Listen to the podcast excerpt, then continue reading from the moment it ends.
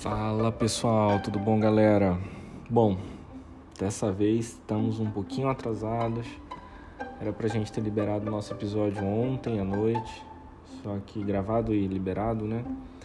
Mas sabe como é a vida, completamente incerta, às vezes acontecem algumas coisinhas que não nos permitem fazer esse tipo de coisa. Mas estamos aqui hoje para fazer o nosso último episódio dessa série do pecado, da justiça e do juízo. Se você não ouviu os dois primeiros episódios, o primeiro fala sobre o pecado, como que ele entrou no mundo, uh, o que é pecado. O segundo episódio fala sobre como Deus cria um plano ou tem um plano para resolver o problema do pecado.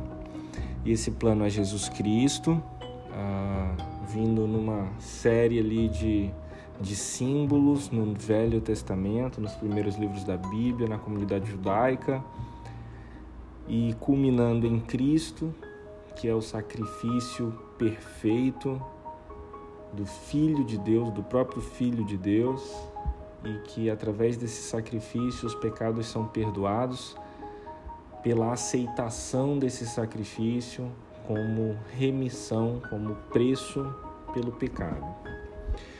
Então foi o pecado, a justiça. E agora nós vamos passar por um tema polêmico que a gente não vai entrar nas polêmicas, mas que é o juízo. O que é o juízo? É o julgamento, né? Então, quem está acostumado com cultura cristã, ou ainda quem é cristão, ou quem conhece um pouco de teologia, sabe que os cristãos creem que haverá um fim para essas coisas todas que a gente vive aqui. E esse fim é o, entre aspas, fim do mundo, literalmente falando, onde a gente vai ter o retorno de Jesus. E o mesmo Jesus que em Atos foi levado aos céus, ah, após ter ressuscitado dentre os mortos e passado em torno de 40 dias aparecendo aos seus discípulos instruindo seus discípulos, ele no livro de Atos é descrito que ele vai embora ele sobe, as pessoas veem ele subindo e aí são vistos anjos que dizem: Olha, o que é que vocês estão olhando? Do mesmo jeito que vocês viram Jesus subir, um dia ele vai voltar e vai descer, e a partir daí começa toda aquela questão de que quando Jesus vai voltar, quando Jesus vai voltar.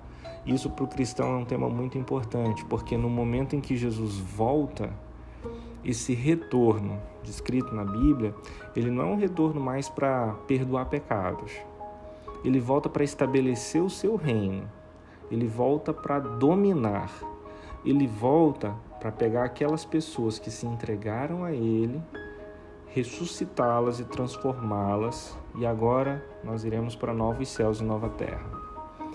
Então, é, existem livros inteiros dedicados a esse momento da história, que é um momento futuro, é um momento dito profético. Então, Hoje nós vamos arcar justamente com isso.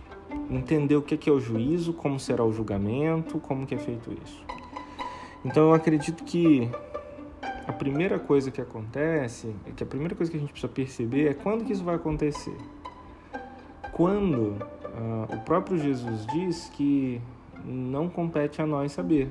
Então vai acontecer Uh, existe, por exemplo, no livro de Apocalipse uma série de coisas. O livro de Apocalipse é o livro da Revelação, fala sobre escatologia, né? sobre o fim dos tempos.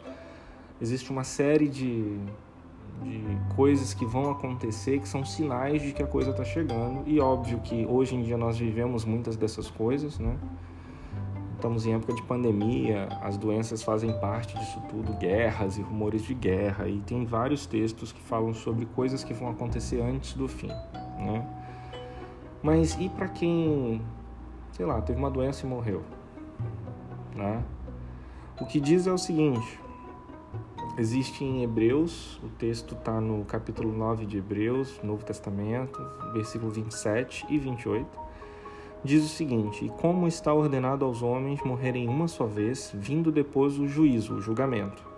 Assim também Cristo, oferecendo-se uma só vez para levar os pecados de muitos, aparecerá pela segunda vez, não por causa do pecado, mas para a salvação dos que esperam por ele. Então, através desse texto, a gente percebe que aqueles que morreram vão imediatamente ser julgados, tá? É... E aí existem diversas teorias sobre isso. Existe a teoria de que na realidade todo mundo vai ser julgado ao mesmo tempo, mas que quem morreu vai ficar num modo stand-by, né? E aí vai esperar até o dia do julgamento, então é como se fosse imediato. Existem outros que não, ó, morreu aqui já vai ser julgado já, já já vai começar a ir pro céu, né? Desse tipo de coisa. E, bom, de, de qualquer forma, é isso que está escrito, então a gente sabe que após a morte existe uma morte só e que após a morte segue-se o juízo. Muito bem. Que juízo é esse, né? Existe um trecho do Apocalipse, capítulo 20, que fala sobre o juízo final e como que isso se estabeleceria. Então, se a gente for lá para o capítulo 20 de Apocalipse, versículo 11, diz o seguinte: Vi também um grande trono branco que estava sentado e o que estava sentado sobre ele. A terra e o céu fugiram da sua presença e não foi achado lugar para eles. Eu vi mortos, grandes e pequenos, em pé diante do trono, e abriram-se alguns livros.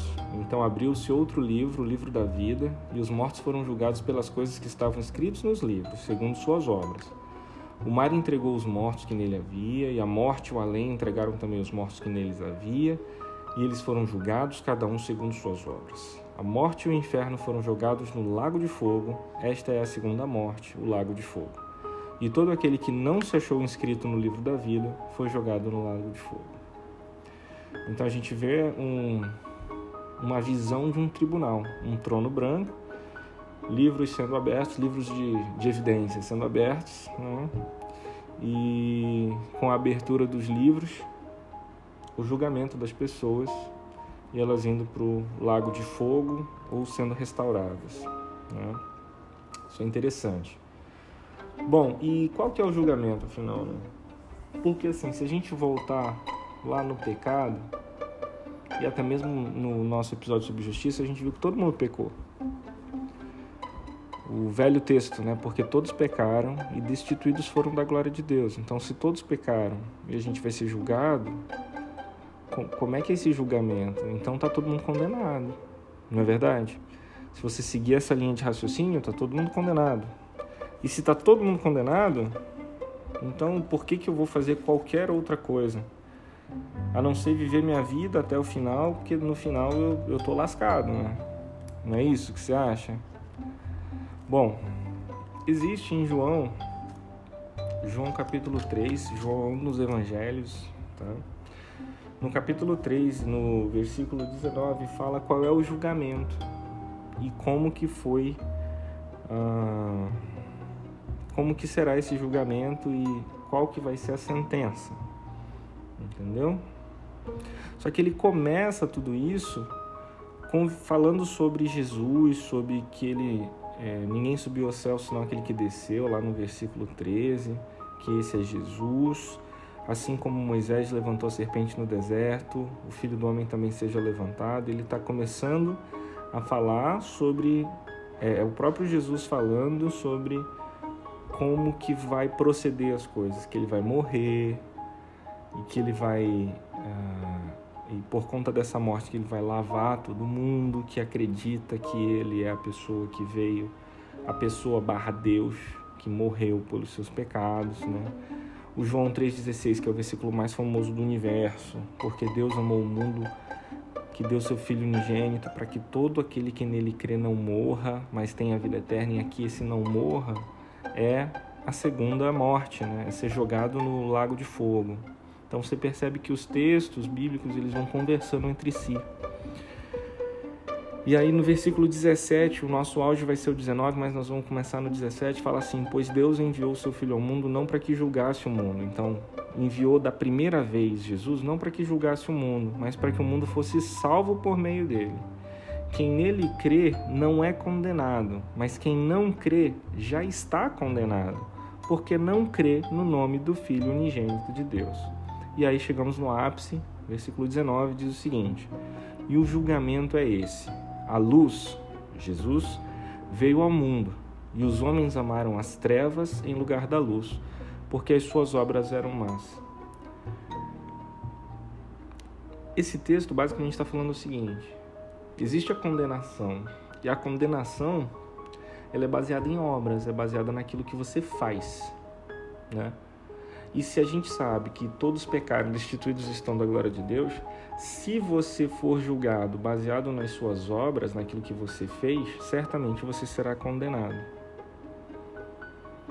Agora, a luz veio ao mundo e os homens amaram as trevas em lugar da luz, pois suas obras eram mais. No momento em que você passa a amar a luz, a aceitar o sacrifício de Jesus Cristo como sendo a única forma de você receber perdão e justificação pelos seus pecados, então a partir de agora você ama a luz.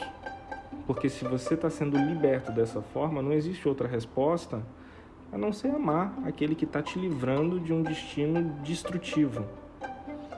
Então, se você passa a amar a luz, aquele que vem para a luz, isso está no versículo 21, quem pratica a verdade vem para a luz, a fim de que se manifeste suas obras são feitas em Deus, a partir desse momento, a gente passa a ser visto por Deus através de Jesus.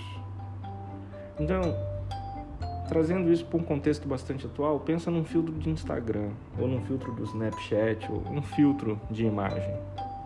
Se você pega a imagem normal, ela é distorcida, ela é ruim, ela é feia é um pecador, é uma pessoa desprezível, é alguém que seria realmente para ser lenha do inferno, porque é pecador, porque toma as decisões erradas, baseadas na tentativa de ser independente de Deus. É uma pessoa que vai ao inferno. Mas a partir do momento em que entra o filtro Jesus, Deus passa a te enxergar através do sacrifício de Jesus. E quando ele te enxerga através do sacrifício de Jesus, isso não quer dizer que você não peca. Você peca. Só que tudo isso já foi pago. Os seus pecados presentes, passado e do futuro já foram pagos, porque você baseou a sua vida na entrega a Jesus Cristo.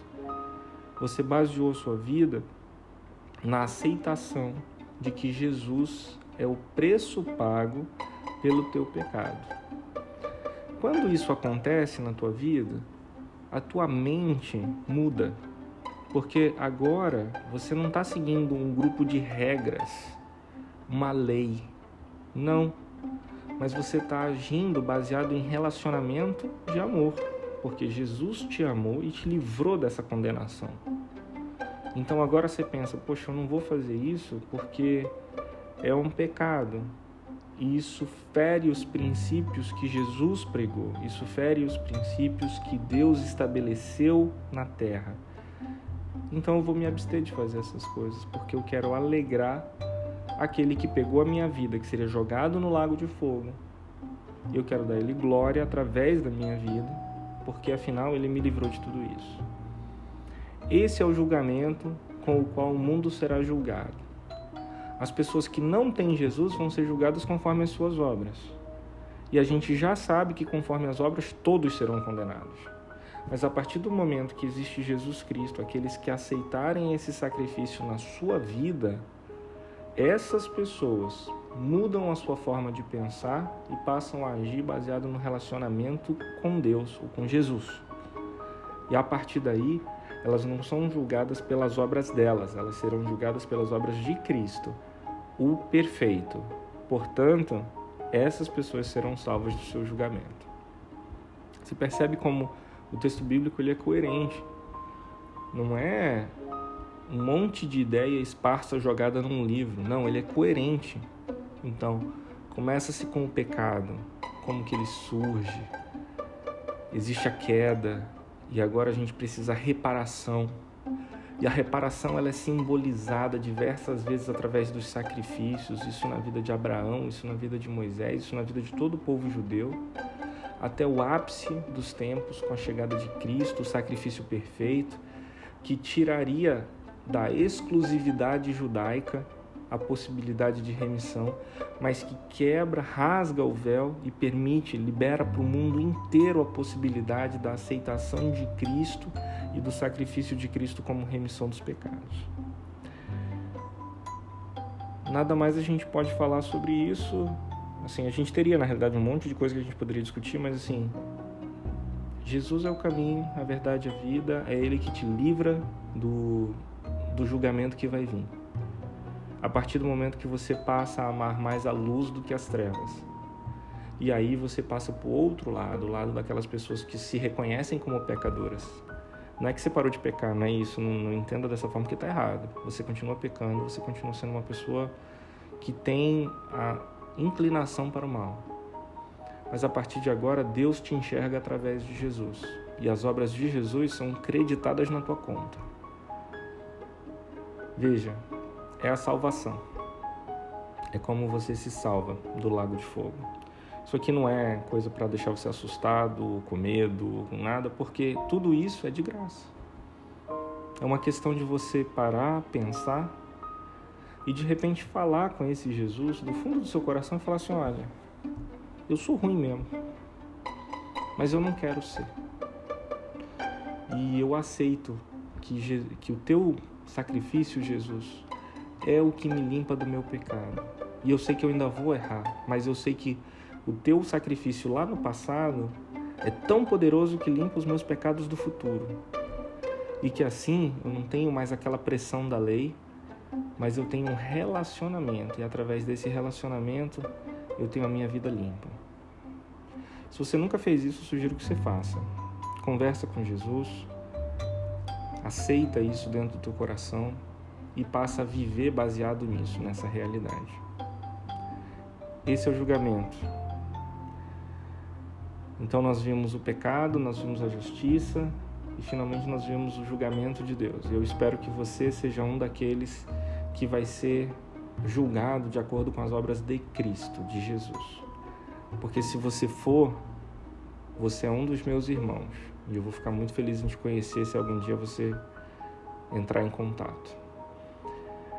Semana que vem nós vamos fazer um episódio um pouco diferente. Nós vamos falar sobre como lidar com a frustração, baseado nos baseado realmente no, no relato bíblico, tá? Se você acha que frustração é coisa para quem não tem, não teme a Deus, não, não tem um relacionamento com Cristo, isso é mentira. Frustração é uma coisa de humano. E a gente precisa aprender a lidar com as nossas frustrações. Eu preciso aprender a lidar com as minhas frustrações, porque elas vão vir. E quando elas vierem, nós precisamos saber o que, que nós precisamos fazer. Tá bom? Então, semana que vem, aqui a gente, na realidade, termina o Pecado, a Justiça e o Juízo, nossos três primeiros episódios. Eu espero que você tenha gostado. E semana que vem a gente começa um, um estudo dirigido para lidar com a frustração. Vai ser um episódio só, onde a gente vai dar algumas ideias de como o cristão pode lidar com a frustração dos tempos em que a gente vive, das coisas que acontecem na nossa vida. Gente, foi um prazer ter esses três episódios com vocês. Vamos em frente. E se você escutou essa mensagem até agora, é porque Deus queria que você escutasse. Então, presta atenção, essa é uma oportunidade. Um grande abraço, que Deus te abençoe e vamos que vamos, semana que vem tem mais.